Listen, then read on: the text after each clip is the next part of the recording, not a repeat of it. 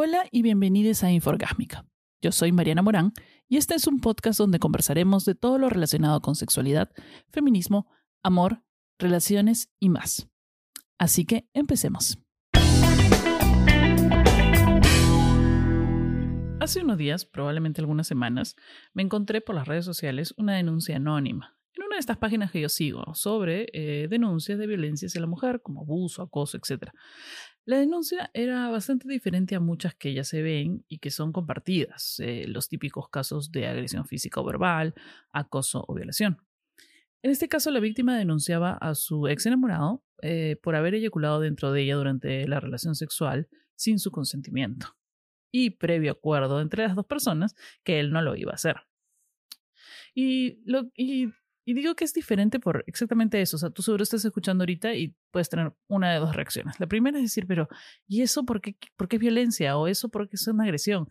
Eh, es la clásica o es súper normal o, a mí también me lo han hecho. Eh, y la otra reacción es la que todos deberíamos tener.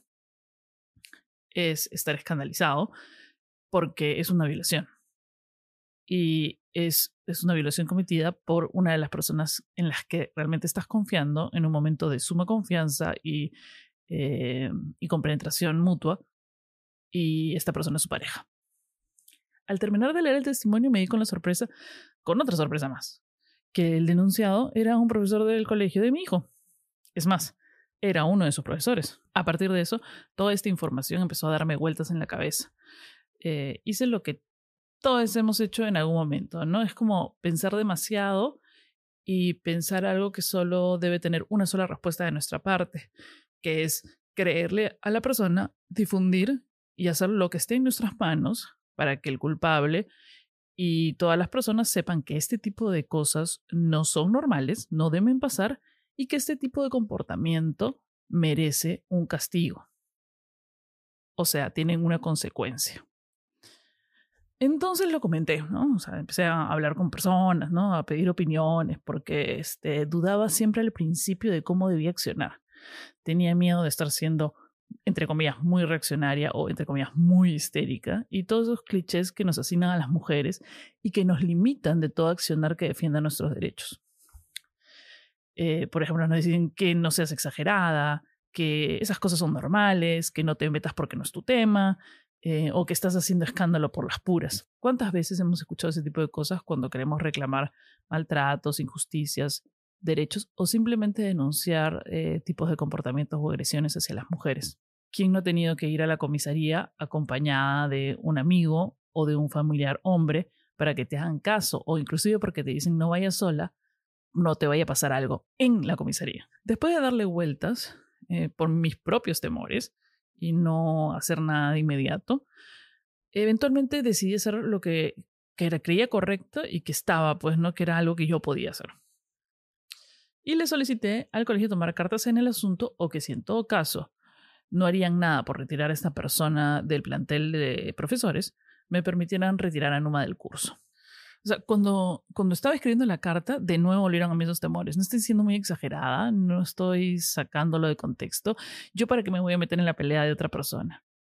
Pero después de debatir conmigo misma, eh, me dije, no, no, yo no me tengo que quedar callada. O sea, yo no puedo permitir que una persona que ha hecho algo que yo considero repudiable moralmente y como persona le enseñe a mi hijo o tenga siquiera contacto con él. Yo estoy en todo mi derecho de evitar eso y es mi deber salir en defensa de todas aquellas personas que lo necesiten cuando esté en mis manos. Luego comenté lo que había hecho y recibí comentarios, pero ¿cómo? O sea, ¿ya salieron más denuncias? ¿O estás segura que es verdad? Este, yo dije que, o sea, uno necesita de que más de una persona haga una denuncia para que la tuya recién sea válida. Es decir, no sé, si matan a alguien necesitamos, va a venir el detective a decirte, disculpa, no señorita, es que necesitamos que mate a tres o cuatro personas para, que, para realmente creer que esta persona mató a alguien. No. O sea, realmente necesitamos que un abusador o un acosador tenga un historial de abusos y acosos para que realmente hagan caso, para que realmente creas, le creas a las personas. No, no, no se necesita eso. Y muchas de estas cosas no tienen pruebas físicas o o, no se denuncian en el momento por obviamente por miedo. Entonces no tienes evidencias físicas de, de este tipo de cosas.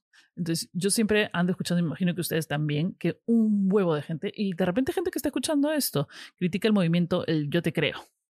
Por muchas razones lo critican. O sea, dicen cosas como eh, que este tipo de movimientos vulneran el principio de presunción de la inocencia, eh, que muchas veces escucharon que las, o sea, no tienen pruebas, pero escuchan que las denuncias son falsas, porque las mujeres también son violentas, eh, porque no lo dijo, las personas no lo dicen en ese momento, porque regresan una y otra vez con el agresor, o porque para ellos el hecho no es tan grave o son cosas tan normalizadas dentro de la sociedad que le parece absurdo que nosotras decidamos eh, denunciarlas.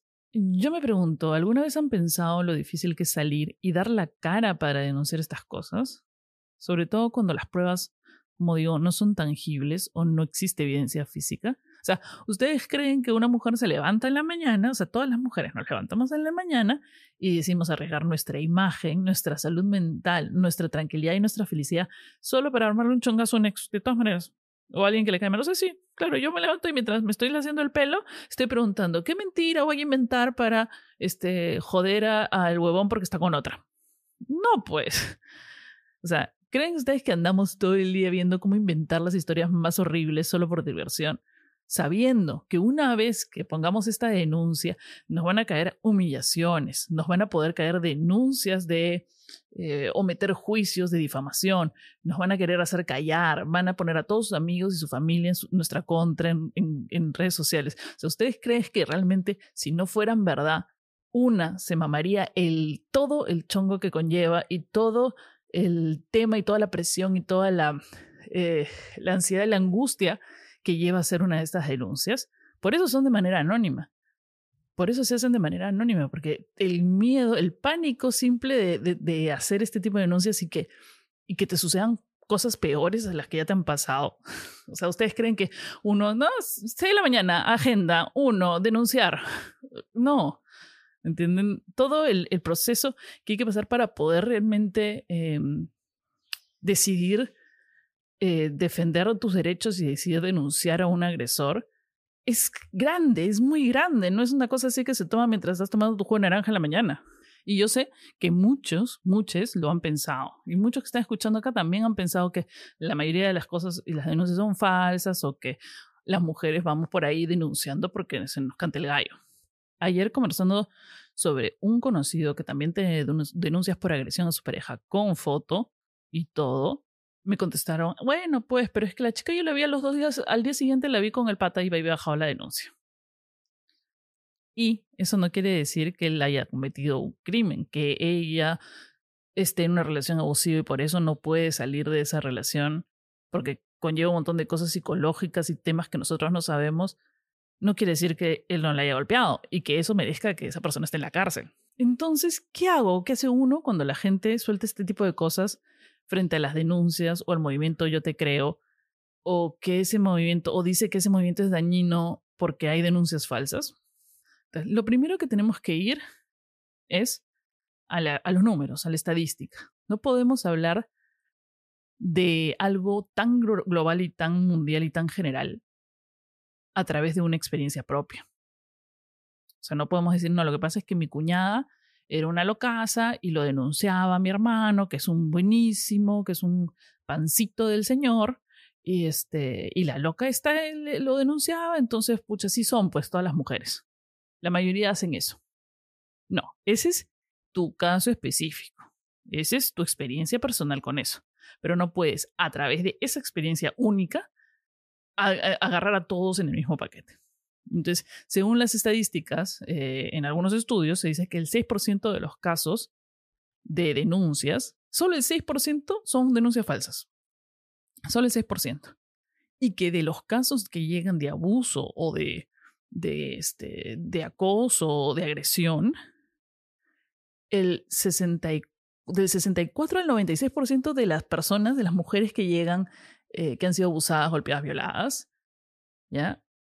El, el 96% de las veces, del 64 al 96% de las veces, no son reportados. Entonces, de ese mínimo que queda, queda un porcentaje muy mínimo que de algunas que son falsas. hay más personas que, que no denuncian que las que hacen denuncias falsas. Imagínense. Es más probable que alguien no denuncie, o sea, que hay agresores libres por ahí, que mujeres haciendo denuncias falsas. En porcentaje es mucho mayor. Lo otro que hay que hacer es ponerte en los zapatos de la persona. O sea, pensar que si te pasara a ti ¿Estarías tú dispuesto a hacer una historia contando, poner tu cara y decir fulanito y decir en las circunstancias y lo que te ha pasado, narrar cosas que a veces ni siquiera quieres recordar porque son muy feas? o cosas que te han hecho mucho daño y tener que volver y volver a contarlas y publicarlas y que estas historias reboten. Y no solo eso, que a la hora de hacerse públicas las cosas empiecen a denunciarte empiecen a denunciarte, empiecen a acosarte, empiecen a agredirte, humillarte, a ponerte a ti denuncias por difamación, etcétera, etcétera.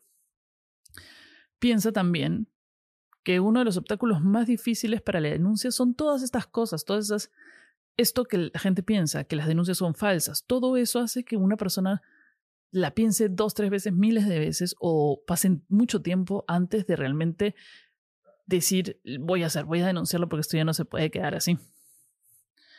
Eh, la minimización del asunto por parte de las personas que no lo han sufrido o, o de los hombres en general, la normalización de la idea que las mujeres exageramos, o sea, el normalizar el hecho de que somos unas histéricas, unas exageradas, que inventamos, que estamos resentidas, o sea, todos esos clichés de la mujer molesta con el hombre o de la mujer que odia que el hombre salga, no sé, pues hacer sus cosas y, qué sé yo. Todos esos clichés minimizan la imagen de la mujer hasta el punto de hacerla quedar como una mentirosa una persona que inventa cosas porque lo único que hace es siempre estar enojada con su sex y que cuando el ex tiene otra pareja, este, todas las mujeres nos volvemos aparentemente locas y decidimos hacer denuncias. En que lo único que queremos es vengarnos. Entonces, y hacerles la vida imposible, como si estas personas pues fueran, no sé, el dioses del Olimpo y, todo el mundo esté enamorado de ellos y nos volvemos locasas cuando terminan con nosotros. Piensa también qué tan difícil es tener que soportar que amigos en común, familiares, personas que han sido tus cuñados, tus sobrinos, tus gente con la que has vivido, has confiado, has estado, empiecen a estar en tu contra porque has hecho una denuncia a la persona esta que piensan que es un pancito, pues, de Dios. ¿No? Y que te acosen y te acosen en redes sociales, te acosen en la calle, te pongan denuncias. Entonces, lo hace más difícil. Entonces, realmente cuando una persona sale a hacer una de estas denuncias, no lo está haciendo porque quiere divertirse. Se va a tener que mamar un chongazo y va a tener que mamarse mucho más cosas como para estar andando inventándose huevadas por las puras. Yo sufrí de abuso en una relación y yo no lo he denunciado porque no tengo pruebas tangibles y porque esa persona me da pánico. Me da pánico su, su forma de ser y las represalias que pueda tomar conmigo. Es por eso que el día de hoy en este episodio quiero que sepas y que sepan todas las personas que necesitan escuchar esto en este momento y es yo te creo. Espero que este episodio haya podido ayudar a alguien que lo necesite. Espero que este episodio le abra la mente a muchas personas que todavía siguen encerradas en, en este mundo de minimización de la mujer y de minimización de las denuncias espero que gente que todavía, que sabe que sus amigos tienen denuncias y aún están siendo sus amigos, recapaciten un poco y, y realmente los dejen de lado. Este tipo de personas eh, que viven por la vida pensando que son inmunes a sus comportamientos, que, que, que sus actos no tienen eh, repercusión en las otras personas o que sus actos no tienen consecuencias y que no las han tenido porque sus víctimas les tienen mucho miedo. Espero que, que si tú conoces a una de estas personas, empieces a eliminarla de tu vida. Que este tipo de personas sepan que estas cosas no se van a permitir. Que este tipo de personas que van por la vida abusando de sus parejas, hablando de eh, violando, acosando y yendo por la vida burlándose con sus amigos de estas personas, sepan que ya no lo van a poder hacer más. Y que todos estos hombres que en la primera cita te dicen que sus mujeres les han puesto denuncias porque ellos son unos angelitos tiernos del Señor, sepan que nosotras no vamos a salir con ellos. Porque ellos son abusadores, porque ellos no cumplen con los deberes que tienen y porque ellos se burlan de las mujeres, incluida de ti. Si tienes algún comentario, si tienes alguna consulta que hacer, si quieres eh, proponerme algún tema, estoy aquí para escucharte. Eh, mis redes sociales son en Facebook, Instagram y Twitter. Me puedes encontrar como arroba Marianitra. Y nos vemos en el siguiente episodio de Inforgámica.